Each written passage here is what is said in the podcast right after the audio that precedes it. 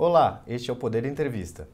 Eu sou Hamilton Ferrari, repórter do Poder 360 e vou entrevistar Daniel Cury, diretor executivo da Instituição Fiscal Independente do Senado Federal.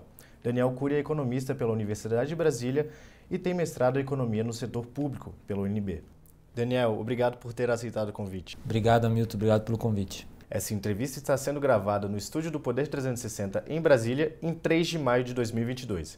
Eu começo essa entrevista perguntando: a arrecadação federal registrou recorde do primeiro trimestre do ano, a maior desde 1995.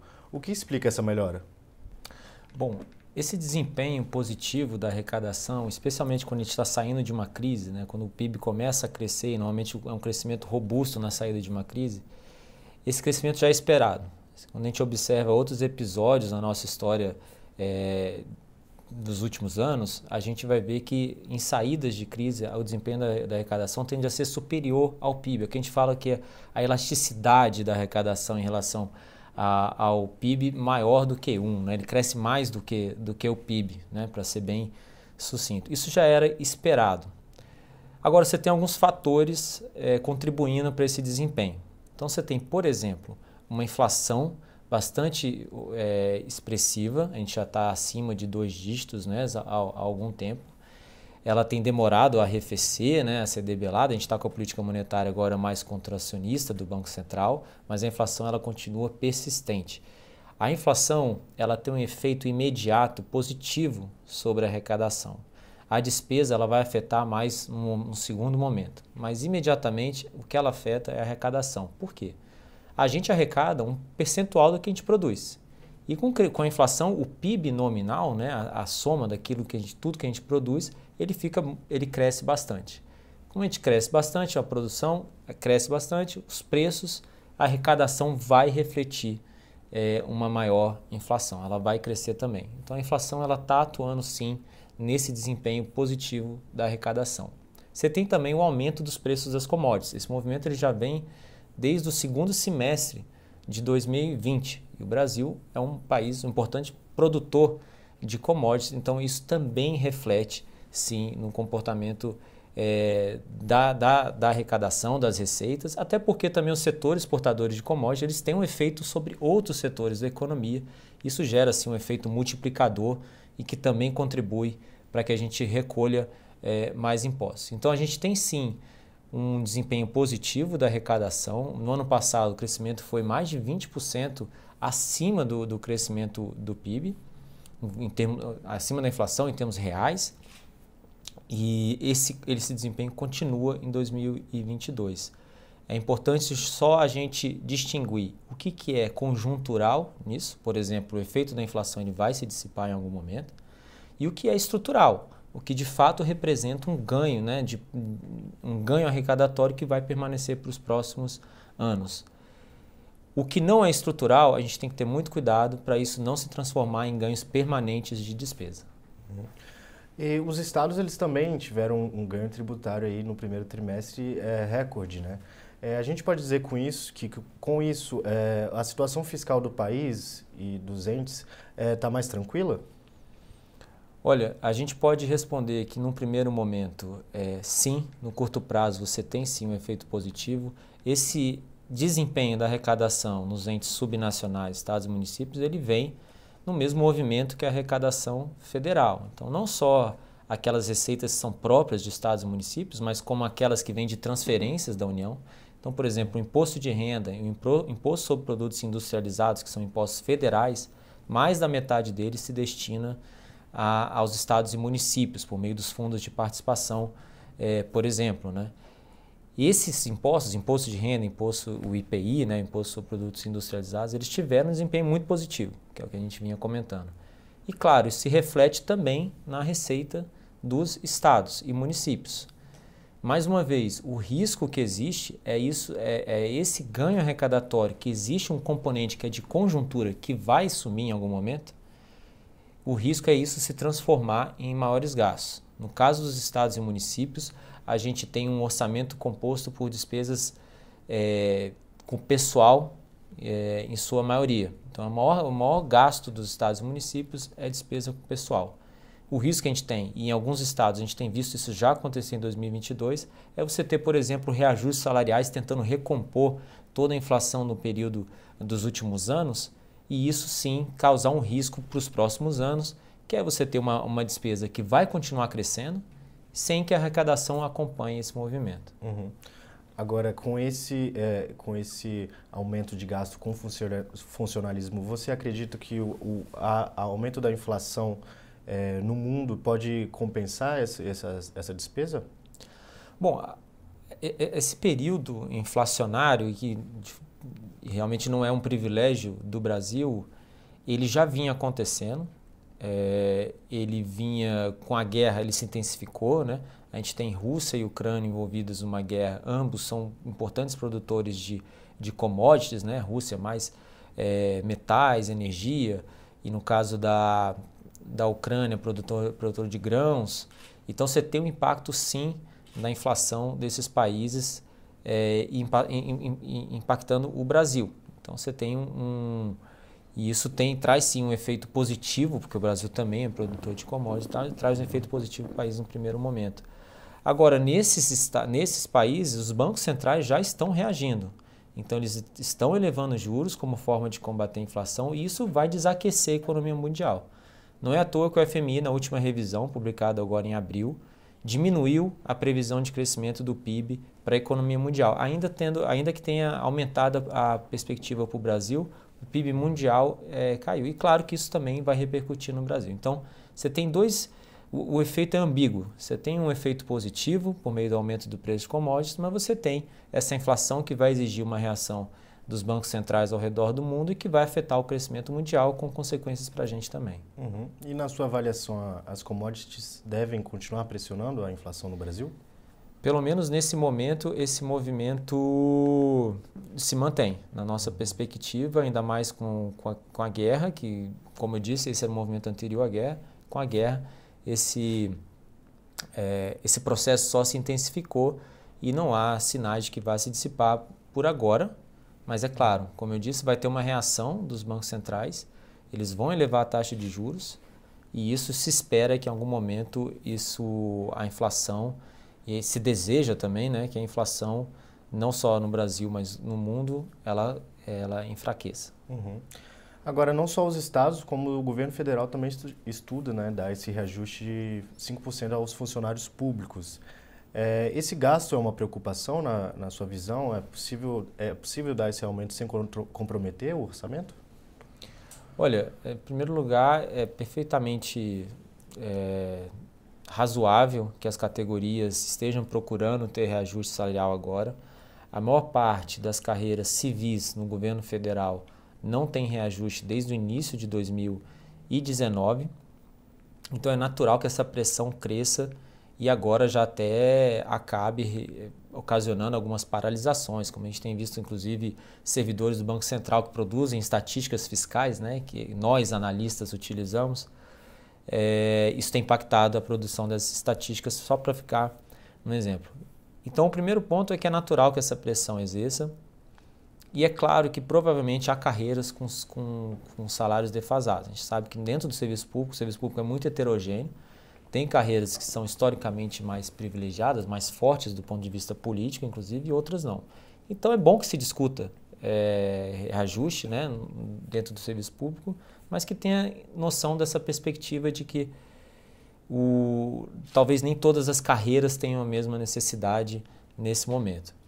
Esse é um ponto. O outro ponto é que parte do esforço fiscal que foi feito para combater a pandemia veio do congelamento dos salários. Isso foi um acordo político, passou uma lei complementar, a lei complementar 173, congelando os salários por dois anos isso era sim parte do esforço, era uma contribuição que os servidores estavam dando ao congelar os seus salários, né?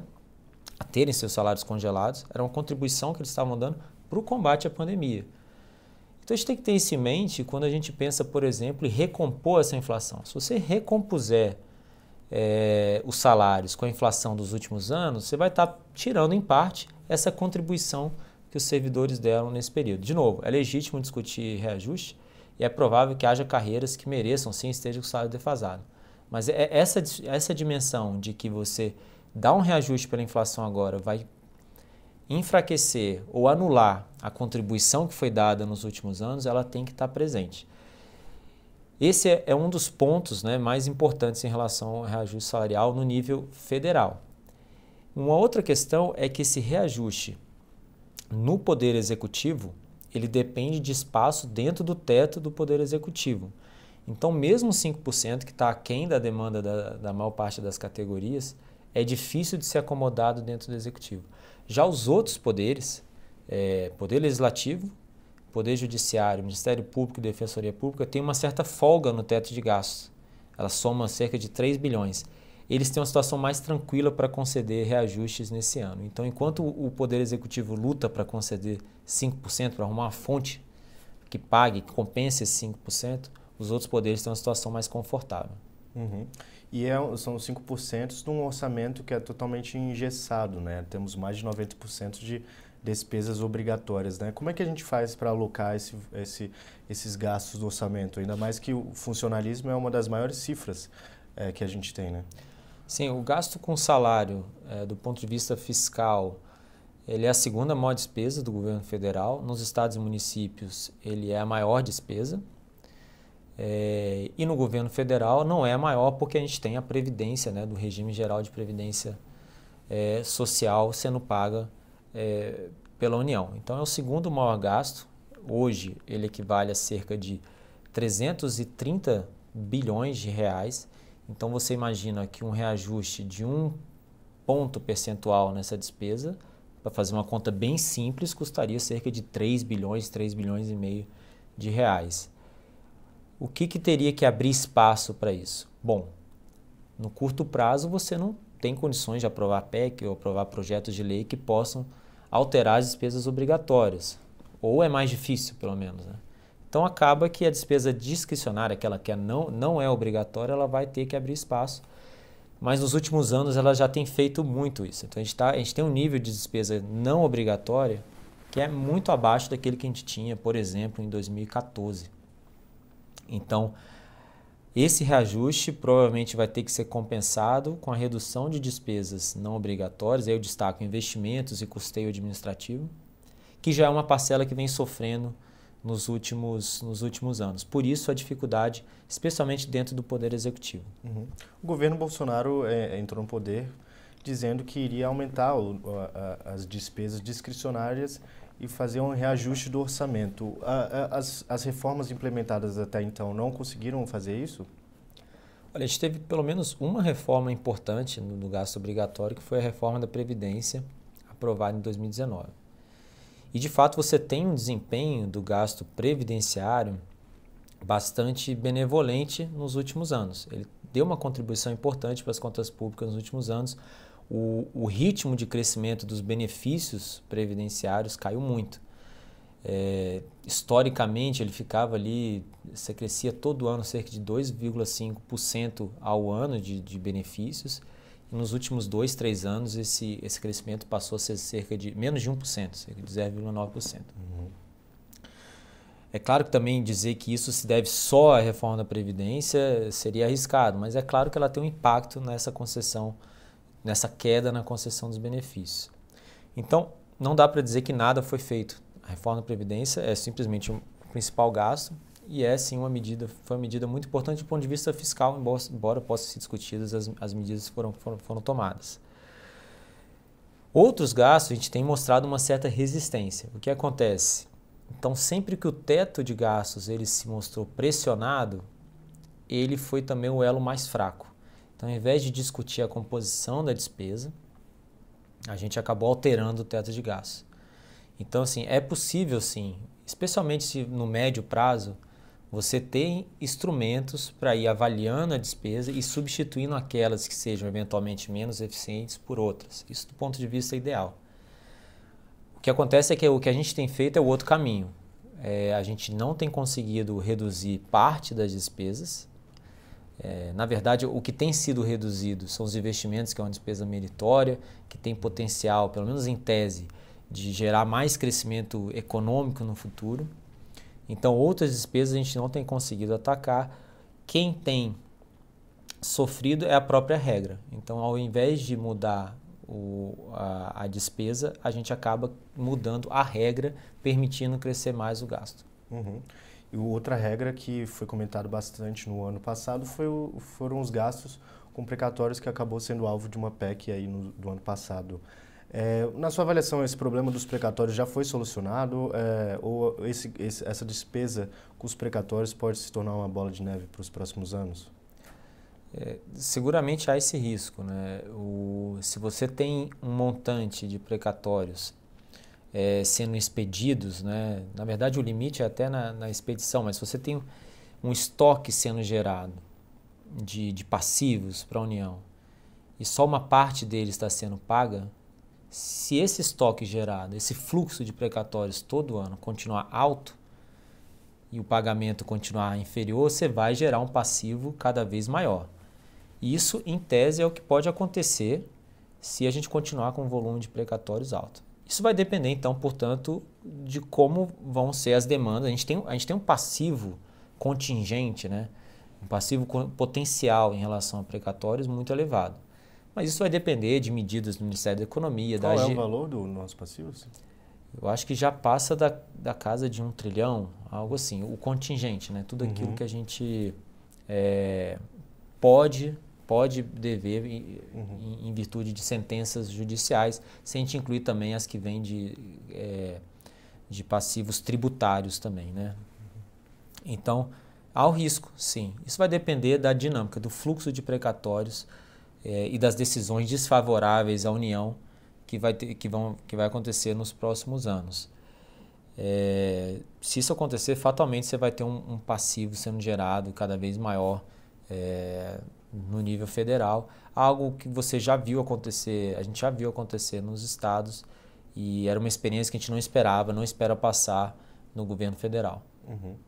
Do lado da Receita, o governo fez é, adotou medidas como a redução do IPI. É, como isso, isso afeta as contas públicas? Isso pode ter, gerar um impacto é, nocivo para as contas? É, bom, a, a, medida ela tem um, um, uma finalidade econômica, né? Se espera é, que haja um impacto na economia que compense aquilo. Né? Esse impacto é incerto. Né? Você reduz tributo para determinado setor, você nunca sabe se isso de fato vai dinamizar o, o setor e vai ter um impacto, é, no final das contas, né, um impacto positivo. Agora, a perda arrecadatória ela é certa e ela pode ser permanente. Então, a, a, nossa história mostra que é muito mais fácil para a gente instituir um novo gasto tributário. Gastos tributários são essas renúncias de receita do que extinguir. Então, não é à toa que hoje a gente tem mais de 4% do PIB, se a gente somar todos os gastos tributários, que é um volume bastante elevado e que cresceu nos últimos anos. A gente não tem conseguido reduzir é, esse montante.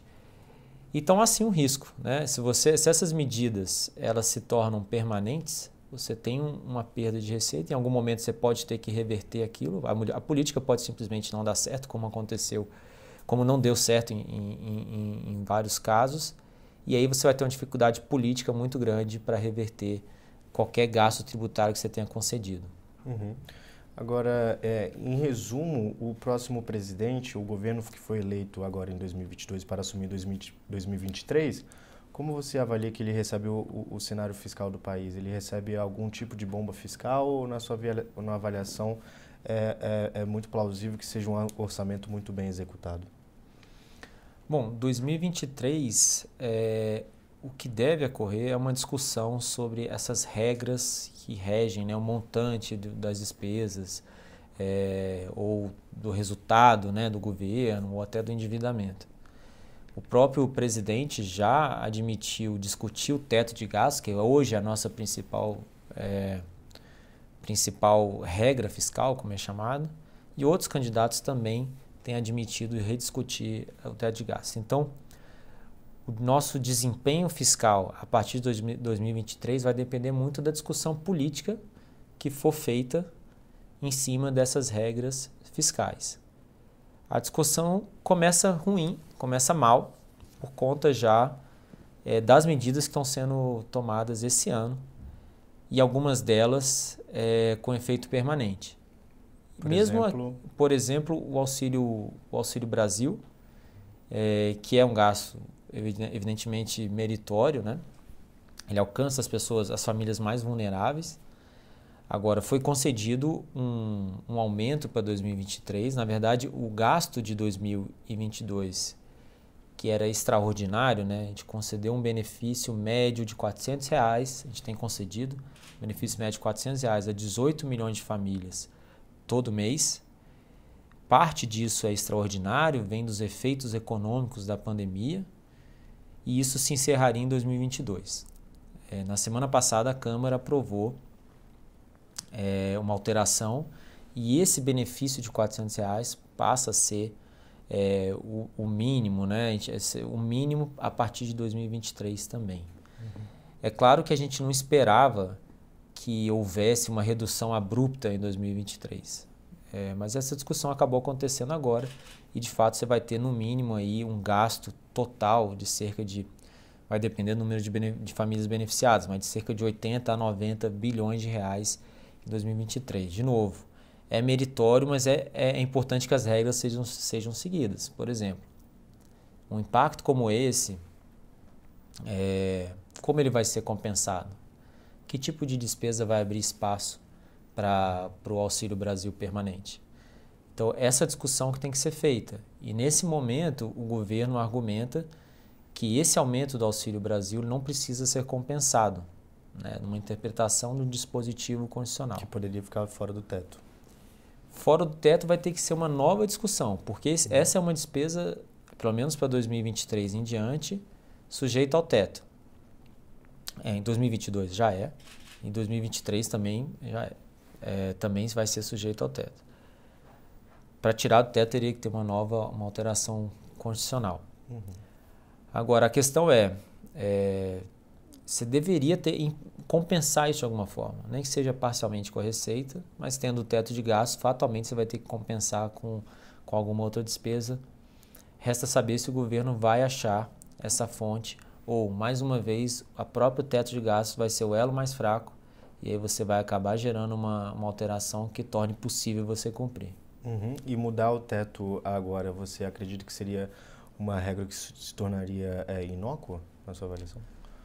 Olha, o teto é, hoje já não é o mesmo teto de gastos que foi instituído em 2016. A gente já alterou pelo menos três vezes o teto de gastos. A última foi proveniente da chamada PEC dos precatórios, né? E que mudou a forma de corrigir o teto, mudou de uma forma que ele ficou maior. Então aquele teto de 2016 ele não existe mais, já é um novo teto. Basicamente, você mudou o teto para poder gastar mais. Você tinha de fato um choque no gasto com os precatórios, você tinha uma demanda por um gasto social maior. Esse sim é mais legítimo, né? ainda que se possa discutir o desenho do, do Auxílio Brasil, é um gasto é, social importante. Então, o teto, da forma que ele está hoje, ele já tem pouca credibilidade, porque as pessoas já entenderam que no momento de fraqueza tal, governo pode propor e o Congresso pode aceitar e aprovar uma mudança no teto de gastos. O caminho correto é pelo Congresso mesmo, pelo menos é assim que tem sido feito. A questão é que quando a gente altera uma regra fiscal, a gente tem que ser capaz de comunicar que aquilo não vai alterar a sustentabilidade das contas no médio prazo. Eu acho que é essa sinalização que de repente falta para o governo. Dizer, olha, eu estou alterando uma regra por uma necessidade imediata, mas eu tenho uma perspectiva de sustentabilidade. Então, assim, eu tenho outras medidas que vão na linha da disciplina fiscal que vão compensar. Essa comunicação não está tão clara. Pelo Hoje contrário. falta essa perspectiva de, de, de, sustentabilidade das contas. Falta essa perspectiva do, ponto de vista dos agentes. Hoje, o sinal que existe é de que no momento de dificuldade, no momento de pressão para o aumento de despesa, a gente vai conseguir acomodar, nem que seja alterando o teto de gastos. Então, é, é esse tipo de sinalização, que eu diria que é uma sinalizar uma falta de compromisso com a regra e com a disciplina fiscal, que ela é perigosa.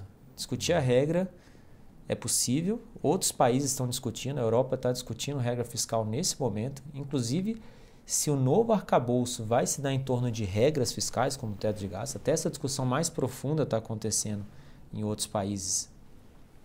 Agora, o importante é que a preocupação se mantenha. A preocupação é manter um espírito, uma cultura de responsabilidade fiscal. É isso que a gente precisa perseguir. Uhum. E o teto ele foi criado para é, reduzir a trajetória de alta da dívida pública, né? E a gente vê que a dívida ela caiu nos, é, depois da, do pico de gastos da pandemia, é, mas ela é muito afetada também pela taxa Selic, né? Que agora a gente está é, em processo de alta para segurar, segurar a inflação e já, o mercado já aposta em 13,25% ao ano. É, na sua avaliação, é, qual será o impacto disso, qual será o custo no endividamento e se, e se essa Selic mais elevada pode se perdurar e, e prejudicar o, as contas públicas? Sim, esse ciclo de elevação da Selic, como é chamado, ele começou já em março de 2021. E hoje, como você falou, já ele já está acima de dois dígitos, caminhando aí para 13, 13 pontos percentuais é, em 2022. Ele tem sim uma comunicação clara com o lado fiscal. É um instrumento de política monetária, mas boa parte da dívida pública, dívida é, mobiliária, né, aquela em títulos, ela tá, ela é afetada diretamente pela taxa Selic. Basicamente, uma taxa Selic maior é, em, acarreta um, um, custo maior da, da, dívida, da dívida pública. Então, o custo médio que no, mês, é, no último mês ele passou de 9,25% para 9,65%. Então, a gente já tem observado o custo médio da dívida aumentando e nas novas emissões, que são essas agora, é, concedidas nos últimos dias, nos últimos meses, esse custo já está acima de 10%, cerca de 10,5%. Então, é, é uma medida, é mais uma vez, uma, o lado negativo da inflação, a gente falou muito aqui do lado positivo, né? Na, nas contas públicas pela arrecadação, uhum. você tem esse lado negativo que passa pela elevação da Selic, atuação do Banco Central e essa Selic causando um aumento do custo da dívida. Então, a elevação, a inflação até ajuda a receita primária, não financeira, mas ela vai gerar uma despesa financeira maior, porque a dívida vai ficar mais cara para ser paga. Uhum. Agora, uma pergunta sobre a atividade econômica. A gente vê que os, o mercado tem melhorado as projeções de crescimento do PIB do Brasil, é, mas ainda está muito perto de 1% aqui é, no, em 2022. É, por que, que o Brasil tem esse potencial de crescimento ainda baixo nesse ano, que foi um ano é, é, que, a, que a gente conseguiu recuperar, subir mais de 4,5% do PIB é, da pandemia? Bom, para esse ano, a expectativa é, do mercado, se eu não me engano, está em 0,7%. Quatro semanas atrás era de 0,5%. É, o nosso cenário lá na Instituição Fiscal Independente, ele ainda é de dezembro. A gente está revisando as projeções agora para esse mês de maio. O nosso cenário ainda era de 0,5% também, mas como eu disse, a gente vai revisar e vai computar todas as novas é, é, os dados, os dados né, mais recentes. Você tem, por exemplo, no primeiro trimestre, dados, é, alguns indicadores setoriais positivos, como vendas a varejo e produção industrial. E a perspectiva é de que o primeiro trimestre possa ter sim um, um crescimento, mostrar um crescimento é, ainda que leve, moderado na, na economia. Então você tem esses fatores é, atingindo a economia. Você tem por um lado uma recuperação, por outro você tem uma política monetária contracionista, aquilo que a gente estava falando da, da Selic.